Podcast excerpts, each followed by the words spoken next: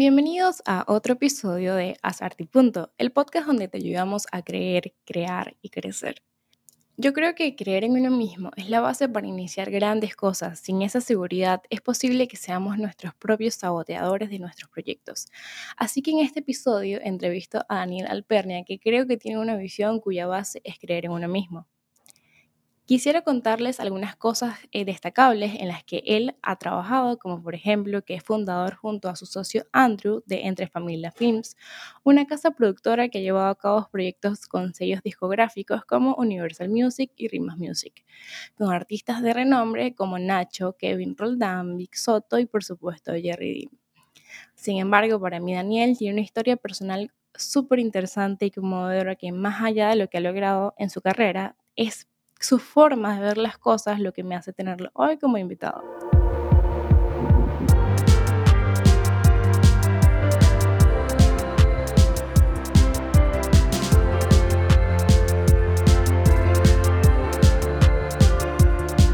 Bienvenido Daniel honor tenerte acá. Cabe destacar que ambos venimos del mismo, de la misma universidad y que de alguna forma desde lejos he visto su crecimiento.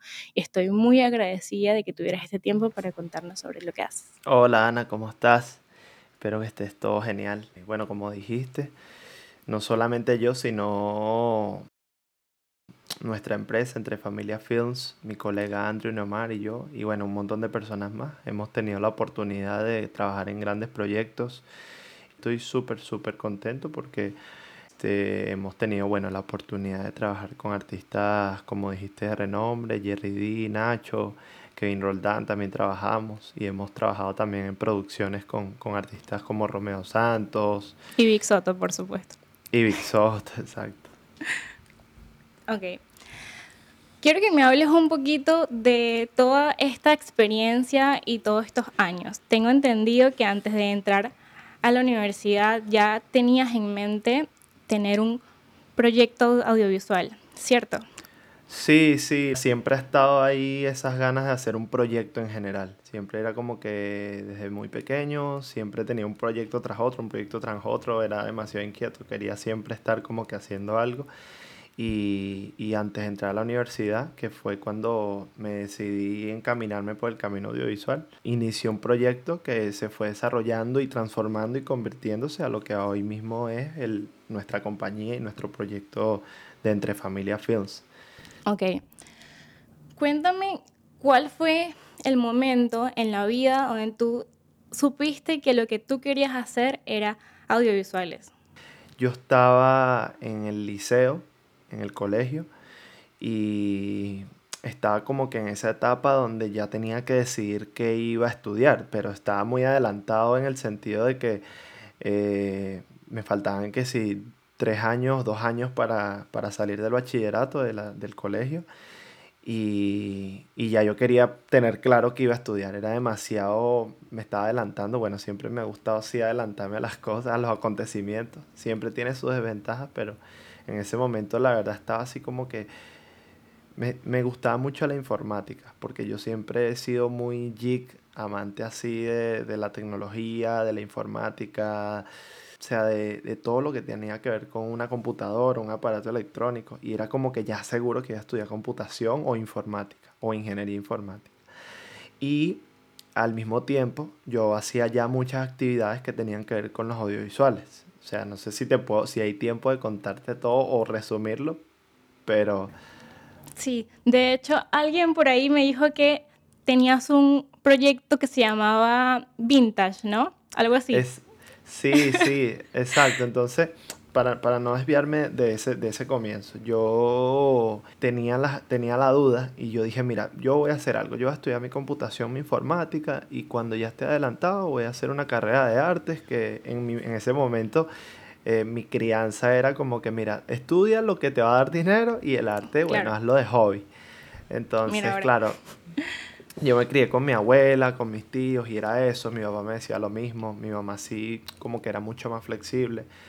Y, y, después hubo un momento donde yo me puse a hablar con un profesor que era en ese momento mi maestro literal del colegio, era uno, un profesor con que hablaba mucho cosas de la vida y me enseñó muchísimo. Y yo le comenté, yo le dije, mira, yo estoy bastante indeciso porque es que me gusta demasiado el audiovisual y ya había investigado dónde, cómo estudiar la universidad, todo. Y, y, no quería pasar por dos etapas, quería ir directo a lo que me gustaba. Y me acuerdo que yo le tenía demasiada confianza a él, todavía se la tengo. Y me dijo de una como que, mira, tú eres muy bueno en eso. Y en ese momento yo no sabía nada, yo simplemente así inventaba y estaba grabando un montón de cosas a lo loco. Pero él me dijo, mira, tú eres muy bueno en eso, lánzate, hazlo, porque si te, Dios te dio ese don, pues tienes que aprovecharlo y no desviarte por otra cosa. Y cuando él me dijo eso, como que inmediatamente yo cambié esa mentalidad y dije como que, yo me hace, pues que, y me sentí súper bien. Es como cuando tú quieres tomar una decisión y no te sientes bien, sino que hace falta que alguien te dé ese empujón, como que hazlo y tú te sientes feliz porque lo vas a hacer lo que querías hacer.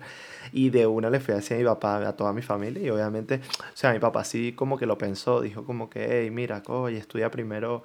Eh, lo que tú quieres de tu ingeniería informática. Y después como que con los meses ya, no, no pasó mucho tiempo, que yo le insistí, le mostré, yo le dije, mira, papá, yo quiero hacer esto, tal él como que, bueno, hijo, si eso es lo que tú quieres, pues hazlo y, y si lo haces bien, te va a ir bien. Y mi mamá igual, mi abuela que fue la que me crió, sí fue mucho más difícil porque perdió la fe completamente. Pero, pero efectivamente fue la mejor decisión que tomé en ese momento tan, tan verde, por así decirlo, no estaba madurado. En ese mismo momento, en paralelo, ya yo estaba o sea, mi, mi, inclinación hacia, hacia el arte audiovisual, más que al cine en ese momento era el arte audiovisual, porque no estaba muy metido en el cine, sino que era más lo tecnológico, de grabar y editar y tal. Comenzó porque yo hacía beats, o sea, hacía instrumentales, música, me gustaba mucho el rap y hacía música. Y pues eh, me la pasaba mucho en YouTube todo el tiempo eh, viendo making beats, que eran como que personas que grababan el proceso de hacer el beat. Yo soy consumidor de YouTube desde que lo abrieron, bueno, no tanto, pero cuando usé por primera vez YouTube, estaba muy reciente, los videos duraban 5 minutos y era demasiado, me encantaba ver los tutoriales a fondo. De hecho, abrí un canal de tutoriales, abrí, dos, abrí dos canales de, de, tutoriales y empecé a hacer tutoriales y que cómo hacer páginas web y tal. Y ya ahí estaba como que empezando a editar y todo esto. Entonces, empecé a hacer beats porque me gustaba mucho el rap, me gustaba demasiado, demasiado la música. Y empecé a ver cómo hacían los videos de Making Beats. Y un día decidí hacerlo con, con una cámara que tenía una tía que no era de video ni siquiera, era de foto, pero tenía la opción de grabar, una Sony, no me acuerdo ni qué modelo era. Y empecé a hacer mi Making Beat y lo edité y me encantó. Y de repente empecé a hacer que comienzo.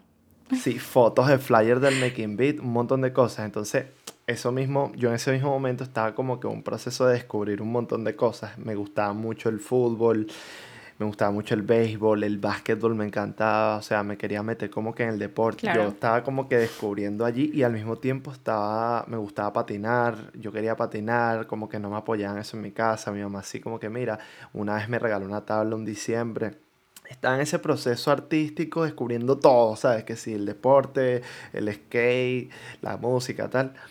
Y en ese momento también hacía beats porque yo cantaba, o sea, en el colegio me la pasaba cantando y tal. Y estaba muy, ¿sabes? Como que está inventando, era un inventor. Y bueno, resulta que, resulta que eh, eh, em, hice ese video y como a la semana, como al mes, me, me gustó tanto editarlo y hacerlo que hice un video de un amigo patinando, unos amigos patinando. Ese yo lo tengo por ahí, es como, no sé, 2011, algo así. El tesoro. Sí, este, también con la misma cámara, se ve fatal, pero fue increíble porque yo tenía, me hice un logo, ya sabía hacer logo, me hice un logo, tal. Y bueno, por ahí me fui metiendo mucho a fondo, después empecé a grabar a, a, los colegas jugando básquet, porque como que es el béisbol y el fútbol y me centré más en el básquet, me puse a jugar baloncesto empecé a grabar eh, a los colegas que jugaban baloncesto conmigo, empecé a hacer videos de básquet, tenía amigos que rapeaban, empecé a hacer mucho contenido, muchos videos, mucho... Y eh, en ese momento yo estaba descubriendo Instagram y no entendía, o sea, no entendía que era Instagram, me parecía increíble, no, no sé cuánto tiempo tenía de haber salido, pero me parecía demasiado increíble y los filtros me parecían durísimos. O sea, un filtro que me puse a investigar y me di cuenta que el filtro era vintage y el concepto de, de Instagram era vintage. Y estaba súper inquieto de descubrir cómo hacían ese filtro. Me puse a intentarlo hacer en Photoshop, a mover, pam, pam, pam. Y dije como que, mira, yo... Y en ese momento yo estaba aprendiendo a editar que sí con Movie Maker, que es el que trae Microsoft. ok. Sí, y después vi que había un programa que se llama Sony Vegas y después más adelante un amigo que grafiteaba eh, empezó a hacer lo mismo que yo, a hacer videos de su, de su página graffiti y me dijo, mira, usa Premiere Pro, ese es buenísimo, tal. Y yo dije, mira, la única manera de yo aprender a usar esto es teniendo que editar, así que voy a hacer un proyecto para poder experimentar hasta dónde puedo llegar con esto de cómo hacer una imagen vintage, un video vintage, tal. Y le dije a todos mis colegas con los que jugaba básquet, los que cantaban, los que estaban conmigo, que si el día a día ahí donde vivíamos, de que me apoyaran. Incluso un amigo que bailaba, a todo el mundo, toda la gente que podía eh, eh, como que ayudarme, pues le dije, mira, quiero hacer un proyecto, quiero grabarte haciendo lo que tú haces. Y le puse que, bueno, no sé qué nombre ponerle, Alpernia, que es mi apellido, Vintage. Y le puse que Alpernia Vintage. Alpernia Vintage Films. Una, ah, loquísimo. Y, y nada, empecé a grabar a todos mis colegas, empecé a hacer un video sin mucho sentido, pero que tenía un ritmo así urbano, como que un colectivo urbano de cultura hip hop y tal. Y empecé a hacerle yo mismo la música. En ese momento, justo en ese momento, eh, como unía a todos mis colegas, entre ellos estaba Andrew, que Andrew toda la vida, o sea, lo conozco de toda la vida porque es mi vecino de crianza de toda la vida.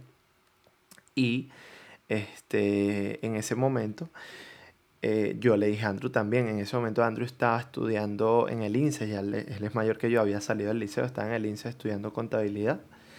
Y eh, tenía un colega de él ahí del INSE, que era como que era su mejor amigo en ese momento, que era muy bueno pintando y todo esto, entonces decidieron hacer una marca.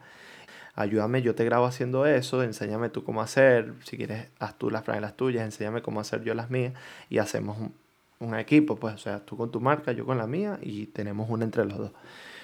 Y efectivamente, o sea, Andrew se, se, animó, empezamos a hacer los videos de todo eso en ese mismo primer proyecto, ¿sabes?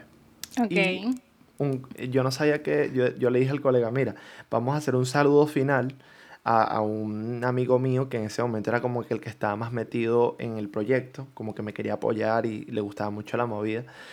Él me dice, ¿cómo es que se llama? Yo Alpernias Vintage. Entonces él me dice, bueno, vamos a hacer un saludo. Y el saludo era, esto es vintage, esto es vintage. Y todo el mundo decía, esto es vintage, esto es vintage, sin saber cómo decirlo. Y que esto es vintage, qué sé yo.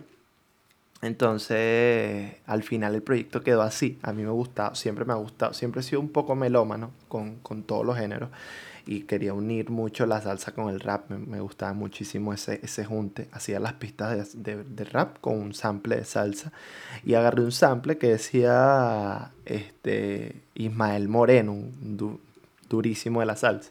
Decía, bueno, aquí estamos compartiendo entre familia con no sé qué Barreto y Patato tal. Entonces yo agarré esa parte de ese audio y la puse en como que en el beat del video y era como que el eslogan del, del, proyecto. Esto es vintage, aquí estamos compartiendo entre... O sea, el nombre era Esto es vintage y el eslogan era Aquí estamos compartiendo entre familias. Y por ahí me fui a hacer un montón de videos con ese proyecto.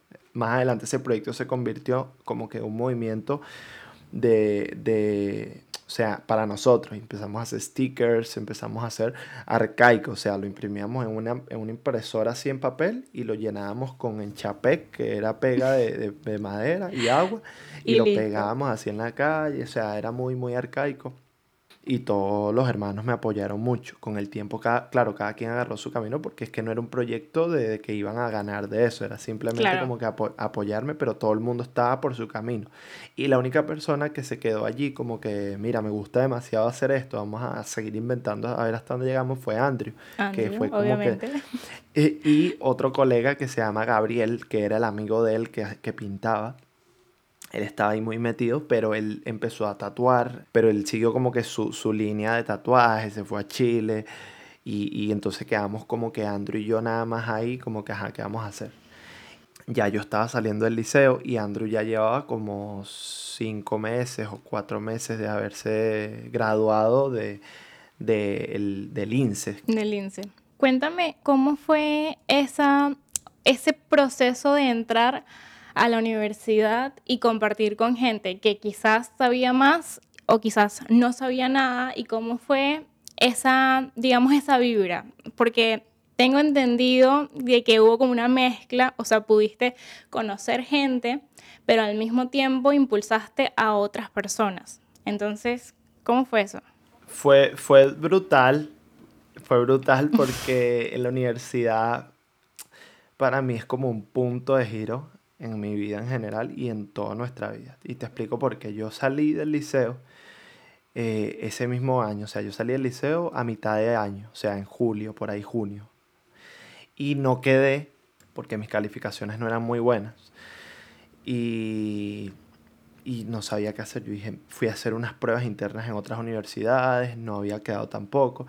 Y después me enteré en UNEARTE, un colega me dijo, todo el mundo me decía, siempre que le preguntaba a alguien que ya estudiaba ahí, que lo stalkeaba en Instagram o, donde sea, en Instagram, no, en Facebook en ese momento, lo buscaba y le preguntaba, o en Twitter, mira, ¿cómo hago para entrar? Todo el mundo me decía, mira, no puedes. Si no quedaste por las calificaciones, no puedes. Y, y una persona me dijo, un amigo me dijo, mira, yo no sé, pero yo tengo conocidos, uno o dos conocidos que fueron el día de las inscripciones y se quedaron insistiendo, insistiendo, insistiendo hasta que le dieron el cupo. Yo estaba, tenía el cronograma de las inscripciones que iban a hacer el año siguiente y todo esto, y de repente abrieron unas inscripciones al, al mes que me gradué del, del bachillerato.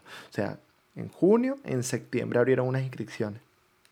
Y yo me enteré inmediatamente, programé y que mira, yo voy a ir, sea como sea. Andrew también en ese momento. ¿Qué pasa? En, UNEARTE eh, antes de que abrieran las inscripciones, mucha gente decía que tú podías postularte.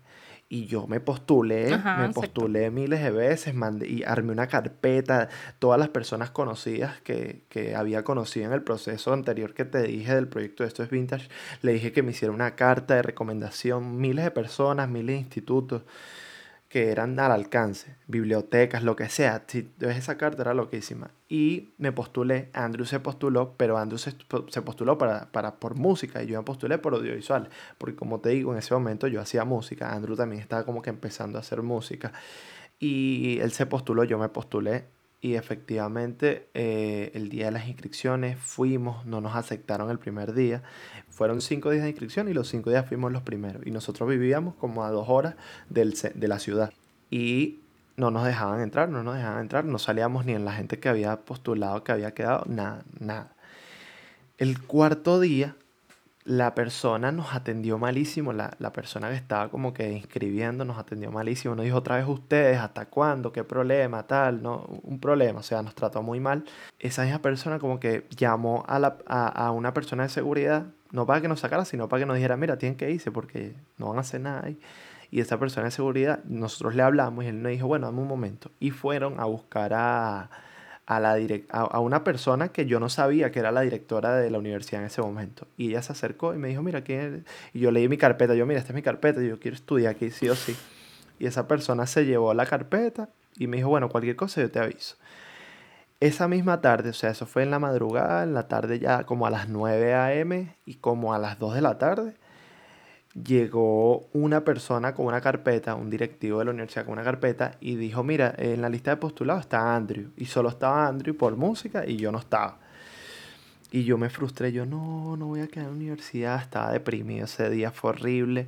Efectivamente, Andrew se inscribió por música y hizo el cambio ahí mismo por audiovisuales porque yo le dije, vamos a estudiar audiovisuales, ¿qué es lo que estamos haciendo? Vamos a meternos full en esto. Claro. Y entonces eh, Andrew se inscribió, yo me fui a mi casa llorando horrible, deprimido, yo dije, no, ¿qué voy a hacer? No sé qué voy a hacer. Fui el día, el día 5, que fue un viernes, y en la mañanita llegando así de primero otra vez, tempranísimo, había una cola de un montón de gente que eran como, a ver, no tanto, eran como 20 personas que no habían podido inscribirse, estaban en la misma situación que yo, solo que bueno, yo llegué primero. Y eh, llegaron los directivos, una gente de la universidad y como que dijo, mira, sobraron unos cupos, eh, ustedes se pueden inscribir. Y estaba yo en la lista, Daniel, pa, pa, pa, como que toda la gente que estaba intentando desde el lunes, yo me, no yo estaba feliz, feliz, feliz, feliz, feliz. Estaba demasiado, estaba que lloraba, me inscribí, todo genial. Y después que me fui feliz a mi casa porque me logré inscribir en la universidad, me llamaron de la universidad para darme un cupo. Mira, eh, hay un cupo para ti que estás postulado desde el año pasado, que qué tal. Ese mismo día fue absurdo y yo como que, mira, no, ya yo me inscribí temprano, eh, dale ese cupo a alguien más. Y entré en la universidad, entramos Andrew y yo en la universidad y ahí comenzó una etapa increíble. En ese momento yo no sabía nada, absolutamente nada de, de lo que yo estaba haciendo. O sea, todo era muy empírico, todo era muy improvisado me costaba entenderlo. O sea, cuando tenía conocidos que me decían, no, un plano medio, un plano americano, y no lo entendía. Y me frustraba saber de que habían tantas cosas que no sabía.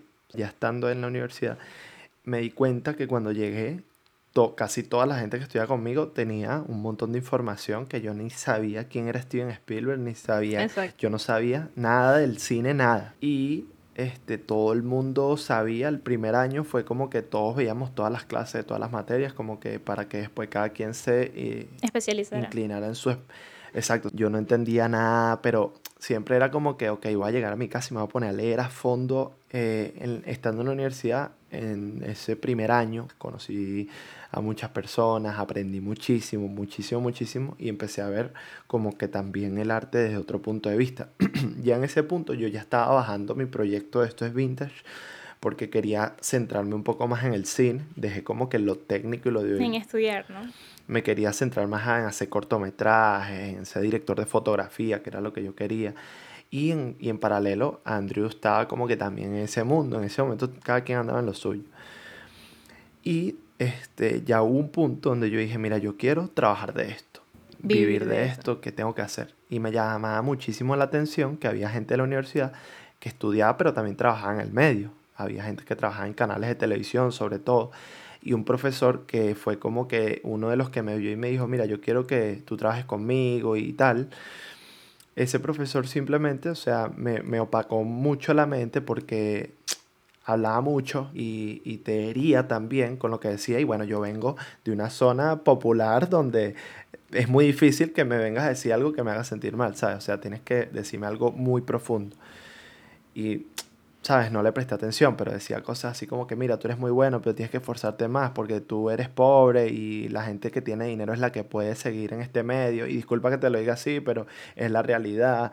Y, y tú tienes que empezar como un asistente, no sé qué, qué y yo, y, y, me dijo, mira, tú tienes que trabajar en televisión, porque para trabajar en una casa productora que hace comerciales y todo esto, es, tienes que ser uno un millón. O sea, pesimísimo. Claro, e, existen muchas personas dentro de las universidades que son así.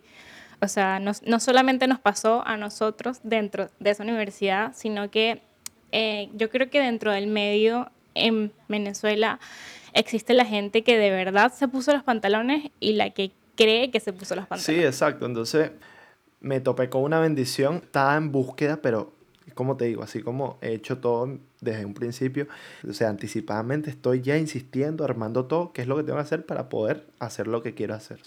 Y empecé a enviar, armé un currículum, empecé a meter mi currículum en un montón de canales de televisión, del Estado, eh, privados, etcétera, etcétera, etcétera. Todos me decían como que, bueno, vamos a ver, bueno, vamos a ver. Y, y como que siempre quedábamos ahí y una amiga que estudiaba conmigo, ella sí estaba como muy, muy metida en el medio era muy buena, este, era productora, trabajaba con un montón de, de, de productoras muy duras porque tenía tantas producciones al, al, al, mes que le costaba mucho ir a la universidad y siempre se ponía en grupo conmigo y yo siempre le echaba una mano. Y una vez este, teníamos que hacer como que un video de, de la materia y yo, ella me dijo, mira, no puedo, estoy complicadísima, discúlpame si quieres hazlo tú solo. Y yo, mira, no hay problema, yo lo hago. Lo hice y después le mostré el video a ella y ella me dijo, mira, eso está brutal. O sea, me gusta, me gusta lo que hiciste y cool, pues. Y yo le dije, oye, mira, si tú sabes de algo, sabes que estoy activo y lo que sea. Ella me llamó un día emergente así, loquísimo, como en la tarde, y me llamó, mira, necesito una persona urgente para que edite un video, este, en una productora. Necesito que estés ahí mañana a las 2 de la tarde, etcétera, etcétera, etcétera. Ese día exactamente empezaron un montón de problemas en el país de, en la calle. Y yo como que, ok, ya estaba mentalizado qué voy a hacer, no sé qué voy a hacer. Y vivo, como te dijo, vivo lejos. Y me levanté súper temprano, me arreglé, me puse todo, ¿sabes? Vestido como si fuese una entrevista de trabajo. Y ya armé mi currículum, todo. Sí, y fui corriendo a, a este lugar y fue terrible porque el transporte público estaba colapsado, colapsado, horrible y yo tenía bastante anticipación porque me había ido muy, muy temprano. Y efectivamente pues llegué a la hora en punto y me estaban esperando y me hicieron una entrevista. Oye, mira, esto es una casa productora, nosotros trabajamos comerciales, bla, bla, bla, bla, bla. Y trabajaban con Pepsi, Coca-Cola, Polar, etc. O sea, con un montón de empresas duras y hacían publicidad dura y trabajaban en el cine de Venezuela, que era como que lo, en ese momento lo que nosotros en la universidad veíamos difícil de entrar. Y ya ellos estaban trabajando en el cine que era privado más que todo, o sea, producciones privadas independientes que no dependían tanto de la, del, del Estado, sino que eran gente que ya tenía eh, el capital para invertirle un proyecto y, y, por lo general en ese momento, en esa situación, eran los que mejor pagaban. Y yo les mostré mi, mi, mi, Ah, porque me pidieron el currículum y me pidieron un demo reel que era como que, que había hecho yo. Y yo lo tenía listo ya en OpenDrive. Y se los mostré ahí mismo, la entrevista, todo genial. Y efectivamente me dijeron como que, bueno, te vamos a, nosotros te avisamos. Y a los dos meses me llamaron para trabajar en un proyecto durísimo. Y desde esos dos meses fue como que me llamaron dos meses. Después tuve como dos semanas sin saber nada. Después otra vez. Y así hasta que ya que me llamaron fijo. Mira, vente, quédate aquí. Y para mí era increíble porque yo estaba aprendiendo, pero ahí me enseñaron como que hacer las cosas de la manera más pro. Me enseñaron un montón de cosas, me dieron una guía enorme y que manual de producción de tal. Yo me, fo me, me foqué mucho, aprendí muchísimo. Y también yo tenía en mente como que, mira, yo aquí necesito también este, armar mi equipo. O sea, armar mi equipo para, para trabajar. En ese momento trabajaba era de editor y trabajábamos en películas como la gente de edición. Íbamos al set a guardar el material, data manager, para poder procesarlo después para la edición. Y era el asistente. Y después me tocó ser otro asistente, después otro asistente. Y después fue que me tocó ser editor de una película de muy bajo presupuesto. Y después de ahí me dieron como cinco películas. Y allí este, pasó una anécdota loquísima porque este, hice una primera enemistad en el trabajo pero no una enemistad tóxica ni mala, sino de que vi una persona que quería montarme la pata encima y yo como que, bueno, lo voy a ignorar porque esto ser normal, así es la vida y lo he visto desde pequeño. Entonces me quería sentir como que también apoyado y yo le dije a Andrew, mira, tienes que activarte, vamos a trabajar. En ese momento Andrew estaba haciendo unos cursos de, de edición y tal porque quería como que meterse también en el medio, aprenderlo porque él en, todo este momento él solo estudiaba y tenía un proyecto de, de una marca de ropa, que también estaba el de él y, y, teníamos el de los dos. Y este, la anécdota que te iba a decir es que yo antes de, en ese proceso, entrando a la universidad, o sea, antes de entrar y entrando en ese tiempo, a mí, eh, te, te comenté que nosotros teníamos el proyecto de, de, la, de, de Esto es Vintage, que nosotros hacíamos fotos, videos, todo. Y íbamos mucho a los eventos de música, de rap. Y una vez en un evento, un artista durísimo en Venezuela de rap, en ese momento pegado, eh, me dijo, vio mi trabajo, su manager me escribió y me dijo, mira, quiero que seas nuestro fotógrafo, pero también necesitamos hacer videos. Si tú tienes otra persona, eh, vengan los dos y trabajan en video y foto. Y yo le dije a Andrew, y Andrew me dijo, mira, no, yo qué pasa, o sea, yo no sé hacer fotos tampoco, no soy tan duro, estoy aprendiendo. Yo, no, no, no, dale tú, dale tú, yo no me voy a arriesgar porque, y si hago algo mal, que hago el ridículo, lo que sea. Entonces, yo como que, dale, dale, dale, vente, vamos a intentarlo. Yo tampoco sé en ese momento, yo sí tenía una noción, pero no era un pro, ¿sabes? Y efectivamente, pues agarré y fui y él no, y él no fue. Y eso fue increíble porque hicimos un tour en Venezuela, fuimos a varios estados, cantando, increíble. O sea, la verdad fue muy cool eso. Fue una etapa brutal y en ese momento ya yo estaba ya en la universidad. Entonces, eh, en esta oportunidad de trabajo, que ya yo estaba trabajando en una casa productora, todo genial, eh, me dijeron que necesitaban a alguien más, porque ya yo tenía dos películas encima y, y, había otra persona que necesitaba editar la otra película porque era imposible yo editar las dos al mismo tiempo, los demás estaban ocupadísimos, una chica que estaba trabajando ahí se fue de Chile porque la situación del país ya estaba como complicada y aunque, y aunque todo estuviese ahí como que en teoría bien pues estábamos trabajando, pues ella se fue y quedó como que ese puesto libre. Inmediatamente yo le dije a Andrew, mira, hay un puesto libre, por favor. Es el momento, Andrew. Sí, por favor, ponte las pilas, actívate, porque hay que, hay que activarse. Y me acuerdo que él me dijo, no, no, tienes razón, ya yo no puedo volver a perderme eso que, que me perdí la otra vez, tienes que, tengo que activarme tal. Y fue cuando se puso a hacer los cursos y todo esto. Entonces, me acuerdo que yo, o sea, le dije a Andrew, pero ellos me dijeron, mira, pero busca más gente. Y busqué a tres amigas más que eran como que las que conocía que hacían esto que hago, que hacíamos en ese evento, que era editar y tal. Y fueron al, fueron, fueron ellas y una de las chicas que en la entrevista, Andrew todavía no había ido. Fue Andrew y no le dijeron nada. Fue, y una de las chicas que en la entrevista le dijeron, mira, vente a trabajar. Y ella fue, estuvo unos días trabajando, pero al final no fluyó porque ella también trabajaba como que en otra productora y no tenía suficiente tiempo y había que dedicarle mucho tiempo ahí. Imagínate, yo entraba tempranísimo en la mañana y salía tardísimo en la noche, entonces como que después del tiempo, como que mira, no, necesitamos alguien que, que tenga las mismas ganas que tú de venir a trabajar y que no le importe tener que madrugar porque hay que entregar esto, porque el mundo de la edición es así, o sea, a veces tienes que amanecer porque hay que entregar algo de un día a otro. Y efectivamente, Andrew, yo que mira, ya te, ya te tengo la persona, ya te dije, tienes que activarte. Y fue Andrew y Andrew no sabía nada, o sea, había hecho un curso y tal, pero no, no estaba, o sea, un curso a ti te enseñan a hacer las cosas muy lentas, muy, muy básicas. Y si tú te pones a hacer las cosas muy básicas en un trabajo, pues es muy lento el proceso. Aquí tú tenías que ya aprender comandos y tal. Y él dijo, mira, sí, yo sé, yo soy pro. Fue, fue otra vez, le dieron un proyecto ahí y él como que le dieron una oficina solo para que hiciera ese proyecto ese día. Y yo le dije, mira, no importa, métete en YouTube, busca cómo hacerlo y hazlo. Eso es sencillo. Y efectivamente hizo eso. Se metió en YouTube, lo hizo. Y de ahí en adelante no lo llamaron, le pasó como a mí, no lo llamaron, sino a las dos semanas y después al otro, al otro. Y, y ahí empezamos a trabajar juntos. Y cuando empezamos a trabajar juntos, ya yo me sentía más tranquilo también porque yo decía, mira, me están intentando montar las patas aquí, pero ya yo tengo un apoyo también, así que somos dos. Equipo, claro. no, no fastidien.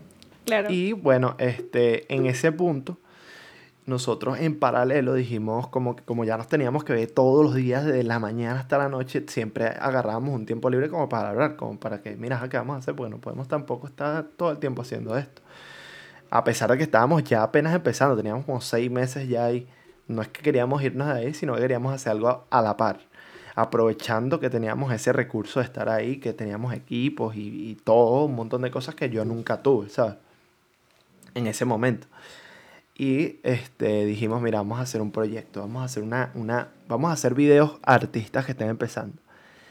Y empezamos a, a contactar artistas, teníamos un colega, le armamos como que un video a un colega, dijimos, y que mira, no podemos llamar esto es vintage porque la gente no sabe decirlo, ni siquiera nosotros, vamos a cambiarle el nombre. Y lo pensamos un tiempo, pusimos varias propuestas, al final hicimos como que entre familias. Entre familias perfecto, siempre lo hemos usado, va con la misma línea, bla, bla, bla. Y por ahí, bueno, imagínate, se fue todo, todo un montón de anécdotas y cosas más, pero esto es como que un punto importante donde partió todo lo que nos, lo que nos dio el conocimiento que todavía hemos, hemos ido desarrollando mucho más. O sea, y así como eso han pasado muchas cosas después de eso, loquísimas que ni te imaginas. ¿Cómo te sientes con la transición cuando dejaste de ser un estudiante a ser una persona que ya estaba en el medio y que tenía un poco más acceso de conocer otro tipo de personas más profesionales? O sea, ¿cómo, cómo te sentiste? ¿Cuáles fueron aquellas cosas que te hicieron sentir mal? ¿Qué, qué cosas o qué miedos tuviste? Fíjate, o sea, cuando empecé a trabajar en el medio, aprendí muy rápido, muy, muy, muy rápido. O sea, sentía que lo que en la universidad me iba a tomar tres años, lo aprendía en dos meses, en un mes, porque mi día a día era trabajar a la par. Y en ese momento, muchas cosas de mi, de mi pasado me ayudaron a, a, a, a entender cosas en ese momento. Por ejemplo, yo sabía mucho de informática, por ende, eh, nunca tuve un problema con la computadora, porque cada vez que había un problema con el ordenador, que se, que se quemaba algo, se dañaba algo, ya yo sabía qué podía hacer y lo, y lo arreglaba. Cuando están en, en el medio como tal, mi miedo siempre fue como que, o sea, no es que tuve un miedo como tal, sino que mi inseguridad era como que hasta dónde voy a llegar con esto o qué puedo hacer. Sí hubo un punto donde yo dije, mira, yo quiero hacer mi proyecto yo solo y, quiero salirme de aquí y seguir por mi cuenta. Y ahí sí te digo que, tuve mucho miedo, tuvimos muchísimo miedo porque yo también le dije a Andrew para hacerlo en conjunto, para seguir nuestro proyecto. Pero cuando, pero al principio de eso, antes de eso, o sea, me, me, como te dije, aprendí muchísimas cosas y cuando ya iba a la universidad iba a aprender algo que ya me habían explicado que sí, la semana pasada, ¿sabes? Y me sentía, me sentía mucho más seguro y trataba de unir eso con lo que yo tenía. Pero, pero mi posición también de estudiante me marcaba mucho la diferencia en mi lugar de trabajo, porque era como que para qué estudias o, o porque eres estudiante, o sea, y me faltaba muchas cosas que aprender. Yo no veía, o sea, no conocía tantas cosas de cine, nada. Eh, como que nunca tuve un miedo, pero sí tuve como que las ganas de, aprender para poder ponerme a la altura de todas las personas que me rodeaban, tanto en el trabajo como la gente avanzada en la universidad, ¿sabes? Creo que, que fue más que todo así. Ok, qué increíble eso. Cuéntame, ¿cuál ha sido el, el mayor reto que afrontó entre Familia Films y, cómo fue esa movida, o sea, cómo solucionaste, cómo lograste tener todo para solucionarlo. Esto sí es una anécdota cool que, no, que me pasó y fue loquísima. A mí, a mí me llamaron para trabajar en el tour de, de Nacho, con la intención de hacerle los videos de los shows. Y obviamente yo dije, mira, pero nosotros somos una compañía, somos dos, vamos a ir los dos. Y ellos estaban insistiendo en que, mira, no tienen que ir uno de los dos porque no hay presupuesto, bla, bla, bla. Al final hicimos como que una propuesta bien, bien armada para que nos pudieran llevar. Y aprobaron la propuesta y nos llevaron a los dos a la gira. Y estando en la gira, yo mentalizaba en que, bueno, voy a estar aquí grabando durante dos meses todos los shows y haciendo en vivo y, o sea, haciendo contenido para, de buena calidad y tal. Y en ese mismo momento, eh, el primer día, llegando de Venezuela a, España, fuimos a un show y ese mismo show, Nacho se fue aparte, él se fue como que una parte privada y tal. Y cuando llegamos a ese mismo momento, Nacho, yo le grabé el show y todo esto, me puse a hablar con él un momento, lo conocí, le mostré lo que hacíamos nosotros y él me dijo, mira, yo quiero hacer siete videos. Y yo, wow, sí, yo, brutal cool, cool, dale, vamos a hacerlo. O sea, tú me dices, cuando lleguemos a Venezuela lo montamos y activo, pues activo. No sabes que nosotros ya tenemos la, la, plataforma. Y él no. O sea, yo quiero hacer siete videos ahorita, pues. Y yo, sí, bueno, brutal, lo podemos hacer aquí en Europa. Aquí en Europa quiere hacerlo. Bueno, vamos a, esperar a que baje un pelo lo del tour y para nosotros pueda hacer base. Y él, no, no, no, mira, ahorita nosotros estábamos en Palmas de Mallorca. Y él dice, mira, ahorita todos se van a ir para Barcelona. Y yo quiero que tú te quedes aquí y nos quedemos una semana en varios países de Europa haciendo los siete videos. Y yo como que, bueno, sí, pero bueno, dile a Neomar que venga, a Andrew que venga para poder trabajar los dos, los equipos. Siempre pensando porque la verdad, e, este, esto no es de una sola persona, ¿sabes? Esto es un proyecto que requiere un equipo y, por lo menos dos personas, que es, que es absurdo, porque la idea es que sea un equipo, es algo, pero una persona hacer un montón de cosas me parece que es un, o sea, no es lo correcto, porque el audiovisual no viene de una sola visión. Entonces, en ese momento él como que, mira, no, o sea, ya todos se están yendo, necesito que tú te vamos a hacer eso. Piensa ahí la idea, eh, como a las 12 de la noche en un show. Y yo estaba frustrado, yo dije, ¿qué voy a hacer? ¿Qué es esto? ¿Qué pasa? ¿Qué es esto? ¿Cómo que voy a hacer siete videos? ¿Quién me hace la producción? Y, y las luces, las cosas, ¿qué vamos a hacer? Y bueno, o sea, con toda la pena yo le digo, mira, pero este, no tengo equipo, pues, o sea, el equipo se acaba de ir. Y estoy llegando a España, no, no entiendo nada aquí. Bueno, o sea, yo ya había filmado en España ese mismo año, pero de otra manera. Y él, bueno, no, pero tranquilo, piensa en algo y dime qué necesitas. Y efectivamente yo duré como dos horas ahí obstinado pensando, no sabía qué hacer, me iba a explotar la cabeza. Hasta que dije, mira, no, yo tengo que volver a dos años atrás cuando hacía esto es vintage, así improvisado, pero esta vez dándole un montón de base que ya sabía cómo hacer una base.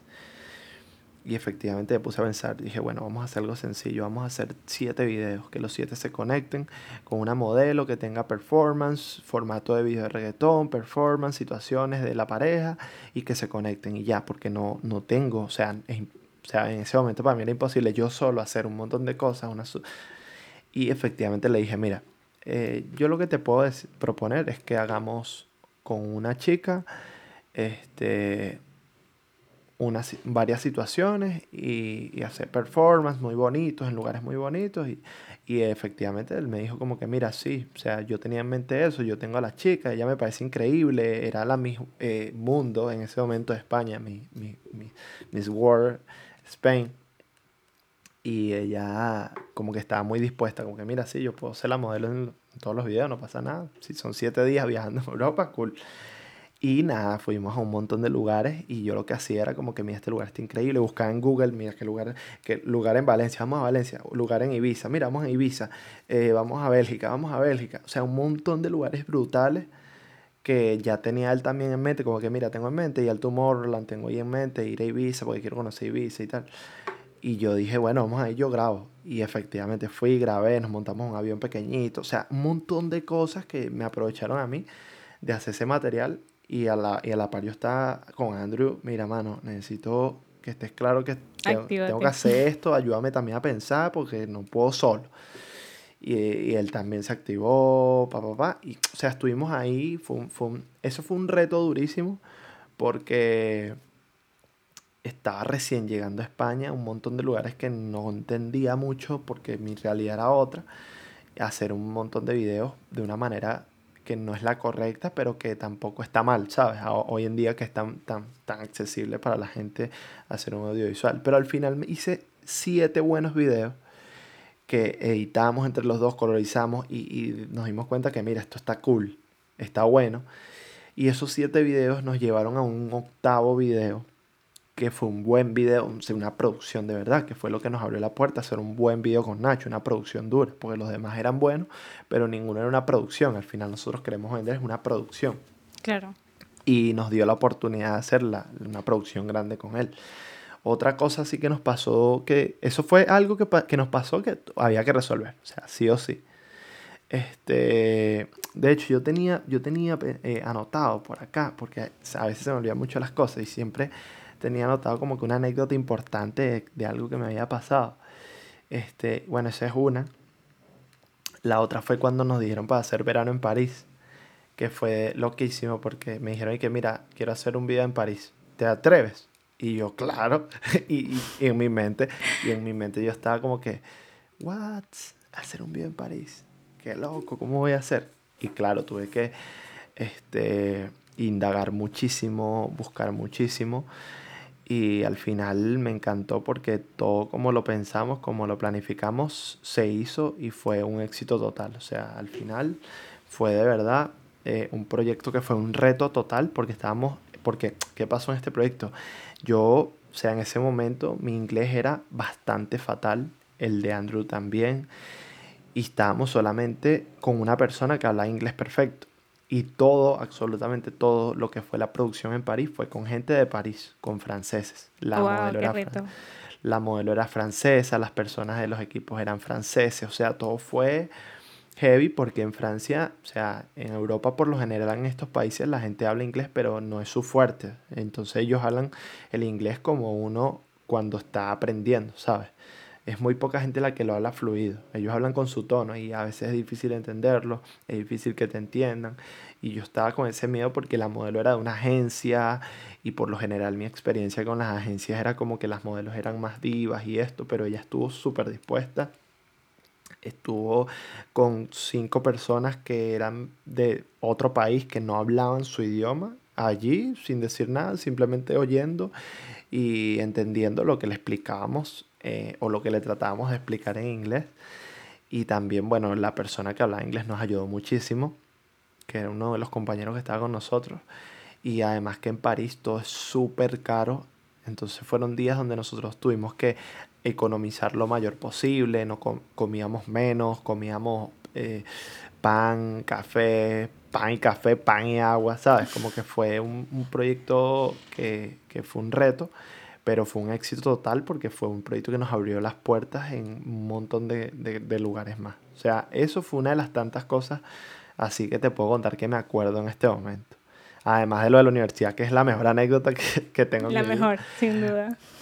Pero, pero eso en ese momento fue un reto muy brutal y, fue un, y yo estaba pasando en ese momento una etapa no difícil, pero sí una etapa de decisiones heavy, que, o sea, en mi vida siempre he tratado de, de, de tratar de tomar las decisiones correctas y las que no son correctas pues me han ayudado muchísimo, pero en ese momento eh, mi mamá estaba pasando una situación difícil económica en el país no mala de que estaba mal, sino de que, a ver, su trabajo ya no era lo mismo, porque ella trabajaba en un lugar, en un instituto y tal. Y yo le dije, mira, mamá, tú tienes que irte. Y, y ella se iba ahí sola, loquísima. Entonces, como que yo, en mi, estando en París, mi mamá ya estaba, se estaba yendo y... Emociones Fue como que, sí, fue como ahí un encuentro de sentimientos en ese momento, pero yo estaba feliz también, pues yo dije, mira, mi mamá va por algo mejor y, y cool, pues está, la verdad, muy, muy contento. O sea, está en Europa, me parecía que era algo lejísimo para donde venimos nosotros, era como imposible, pero lo logramos y bueno, ahorita estamos aquí, gracias a Dios. Y, y la verdad es que la, la, mentalidad es distinta completamente, pero también de donde, de donde todo el inicio, todo el comienzo es, ha sido como que algo que nos ha preparado para un montón de cosas. Es como te digo, hemos tenido la menor cantidad de problemas por gracias a, todo, a toda la atención que hemos prestado durante todo el proceso. O sea, como que hemos sabido evitar cosas, hemos tratado de, de hacer las cosas lo, mayor, lo, lo, más correctamente posible para evitar que pase algo malo. Y también cuando estuvimos trabajando en una casa productora donde vimos un montón de situaciones que nos ayudaron a no volver a hacer eso, a no, a no hacer eso, ¿sabes? Claro. Yo creo que, que parte de todas las oportunidades que se te han presentado ha sido principalmente por tu personalidad y por tu confianza en ti mismo, o sea, porque es algo que se nota desde lejos. Entonces yo quisiera que me contaras o que me dijeras cuáles, cuáles son esas cosas que le recomiendas a las personas que están comenzando, como tú cuando estabas en Vintage, eh, ¿Y cuáles son esas cosas que le recomiendas a las personas que ya saben cosas, que ya tienen ciertos conceptos, que saben ciertas técnicas, pero que todavía no empiezan? Porque son como dos procesos distintos, pero ambos son valiosos y creo que hay como dos miedos distintos, ¿no? Sí, o sea, yo te voy a decir una cosa. Yo, todo el mundo, o sea, todas las personas tienen una manera distinta de ser, ¿sabes? Y eso hay que entenderlo y respetarlo, pero yo siento que todos como humanos pues tenemos que, que entender de que los riesgos te, o sea, te enseñan muchísimo, porque si te sale mal tú sabes que no lo tienes que volver a hacer o que por ahí no es, y si te sale bien sabes que valió la pena, ¿sabes? Como que las decisiones, como te decía en un principio, las decisiones son importantísimas y es algo que desde pequeño a mí, por lo menos mi mamá, porque a mí me crió mi abuela, pero mi mamá siempre estuvo ahí. Y mi mamá siempre, a pesar de que ella trabajaba mucho y llegaba tarde, después de un momento, o sea, siempre estuvo como que muy, muy atenta de, de la parte personal, más allá de lo demás. O sea, te digo una cosa, mi mamá nunca estuvo preocupada por si yo tenía buenas notas o malas notas, pero ella sí se preocupaba por de que yo no estuviese en la calle, porque yo no estuviese inventando y, y, y estaba muy atenta, o sea, era muy, muy atenta. Entonces, ella siempre me enseñó desde muy, muy pequeño de que me arriesgara a hacer las cosas. De que mira, tienes miedo de caerte patinando, cáete. Yo te acompaño, pero cáete y te vas a levantar y vuelve a hacerlo. Y me lo... Fue un chip que me metió en la cabeza. Y en ese momento eh, pasó, lo, pasó de que yo, yo tenía, o sea, yo, yo, como te dije, quería hacer muchas cosas. Y ella me dijo, mira, todo lo que tú quieras hacer o tener, anótalo o plásmalo y, y céntrate en que lo vas a tener. O sea, piénsalo. Mi mamá leía muchos libros, era como muy, estudiaba mucho. Y me, ella había visto un documental, había visto un montón de cosas que explicaban que tú tienes que como que meterte en la cabeza lo que quieres hacer y, lo que, y que lo vas a lograr. Pero meterte en un chip así hasta el fondo y que no pienses lo contrario. O sea, que no pienses que te va a ir mal. No es que vas a hacer algo pensando que te va a salir mal, no. Hazlo, ¿sabes? Que si te sale mal, lo, o sea, vas a aprender de eso igual. Entonces, para contarte rapidito una anécdota, absurda, pero que es un, me pareció loquísimo, es de que literalmente siempre apliqué eso, siempre apliqué de que si quería algo me lo metía en la cabeza y lo, y lo, y lo, o sea, lo buscara sea como sea. No es que iba a ser un, malcriado que lo quiera o lo quiero, no, no, no. Tú, yo, tú mismo ve y búscalo. Y buscaba en la cabeza como que, mira, voy a hacerlo. Entonces, hacía un mapa de la prosperidad en ese momento y que el mapa de la prosperidad, que para mí eso tiene un significado mayor. Increíble, yo también los hago. ¿Perdón? Yo también los hago.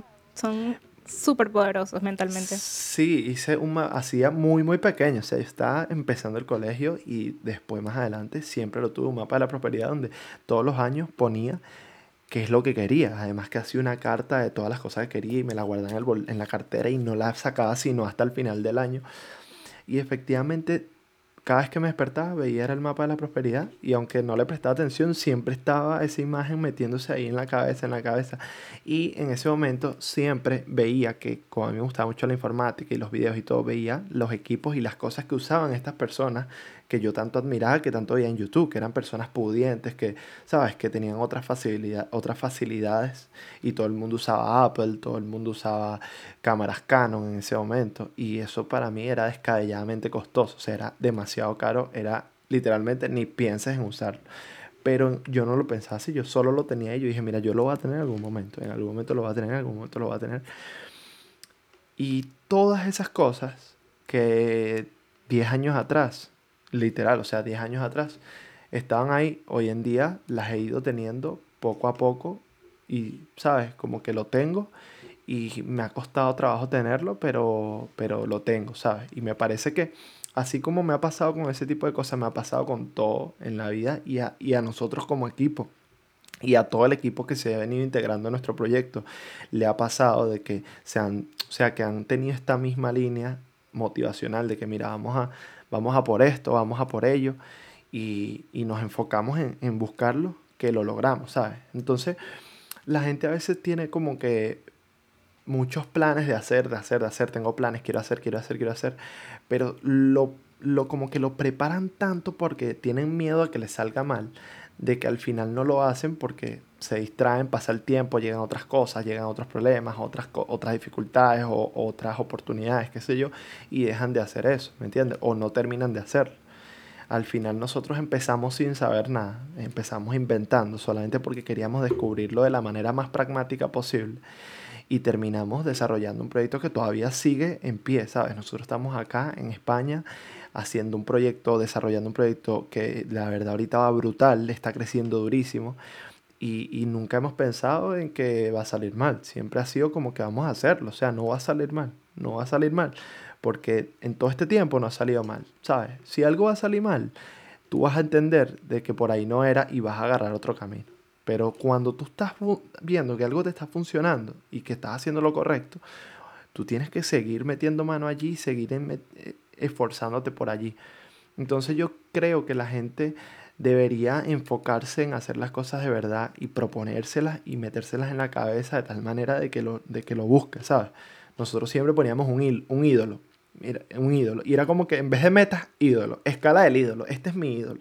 Y siempre ha sido una escala brutal porque hemos llegado al lado del ídolo, lo hemos superado y siempre hay un ídolo, un ídolo nuevo, porque cuando tú estás empezando, una persona que hace algo cool te parece brutal. Y cuando tú llegas a hacer eso te das cuenta de que hay alguien más brutal y así, como que siempre va a haber alguien mejor, siempre hay alguien mejor que tú, mejor que yo, mejor que...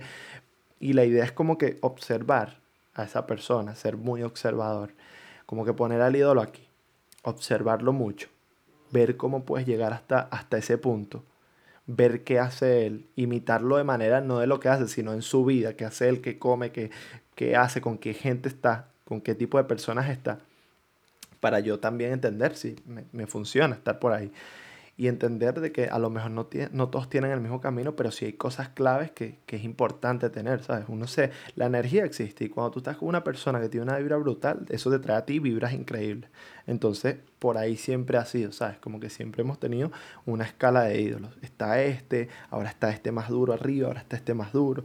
Y los que iban, y, ay, perdón, y los que iban, iban como que ya quedando a un lado, pero con una importancia y un valor de que, bueno, mira, este fue mi punto principal, ya está acá, pero ahora hay, hay gente que hay que seguir alcanzando y seguir repasando. Y es como eso, ¿sabes? Uno tiene que tener como que un ejemplo a seguir y si no lo tienes hay que buscarlo. En este caso siempre lo hemos buscado porque uno no nace conociendo a alguien o no lo ves en la televisión, sino que siempre están inmersos en algo de lo que te gusta. Entonces, bueno, es eso. Yo creo que lo importante es que la gente se meta el chip del, del sí puedo y el de lo voy a hacer y que entienda que, bueno, los problemas están en, siempre en el camino y hay que afrontarlos porque ahí es donde uno aprende, ¿sabes? Con miedo o sin miedo, tal cual, ¿no? Exacto. No, no, total, con miedo o sin miedo. Al final el miedo, pero hazlo. Ok, me gusta eso. Te voy a, a leer una frase de alguien y quiero que me digas qué tal, ¿ok? Ok, ok. Si vas a si vas a hacer algo, hazlo sabiendo que vas a triunfar, porque el miedo al fracaso es normal, pero pensar que puede salir mal es una energía negativa que te tumba. ¿Quién lo escribió? Brutal, brutal, no sé, creo que lo escribí yo en algún momento. Sí, exactamente. Yo cuando Sí. la leí me quedé helada, porque mm, realmente el tema de las energías en los grupos y en la vida es muy im- importante. Y cuando tú realmente te das cuenta de que lo puedes lograr, esa energía que tienes dentro, o sea, como que se impulsa al 100%. 100%. Entonces, eso yo lo veo en ti y en el equipo y eso es algo súper chévere. Me, me gusta que hayas tocado ese tema. Y para cerrar y agradecerte, te voy a preguntar cuáles son esas Gracias ti. tres primeras películas que pones en tu top que siempre te inspiran y que te hacen pensar como que tengo que hacer algo así. Es que, es que me da pena porque hay películas que son fuertes que me gustan muchísimo, pero es por lo estético. Mira, por ejemplo, El perfume me encanta. La película del perfume me encanta brutal por, por, o sea, por cómo está narrativamente hecha. Y este, Ender the Void me encanta, me encanta brutal, me parece una película brutal. A ver, no, sí, la puedo poner de segunda, pues es que me parece brutal. Es una película muy densa, muy fuerte y tiene un mensaje que puede parecer negativo, pero la verdad tiene una, una estética brutal y una manera de contar las cosas real. Y otra película que pusiese así, es que me la pones difícil, porque hay películas muy duras que me gustan muchísimo. Déjame poner un número 3. Qué películas brutales. Pero bueno, no sé, te voy a decir la que, la que, una que se me ocurrió ahorita que me parece que está en mi lista top. Porque hay muchas. No sé si te puedo decir 10. Claro, no, tres nada más. Tres, a ver. Eh, la milla, la, la, la milla verde. La milla verde, sí, la milla verde. Brutal. Brutal. No lo he que visto. Recomendación, recomendación. Ok.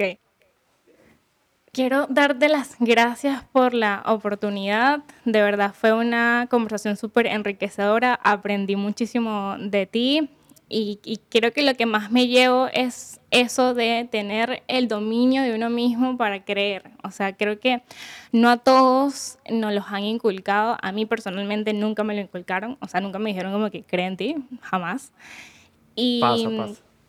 Creo que el hecho de que lo hayas tenido es bastante significativo. Entonces, de verdad, te agradezco por habernos contado todo esto, todas ex- estas experiencias, porque creo que el inicio eh, a veces no se toma tan en cuenta, pero realmente el inicio es súper significativo, porque es ahí donde nacen las fuerzas para continuar y vas como aprendiendo más cosas, pero el inicio es totalmente significativo y que nos hayas contado todo eso fue genial.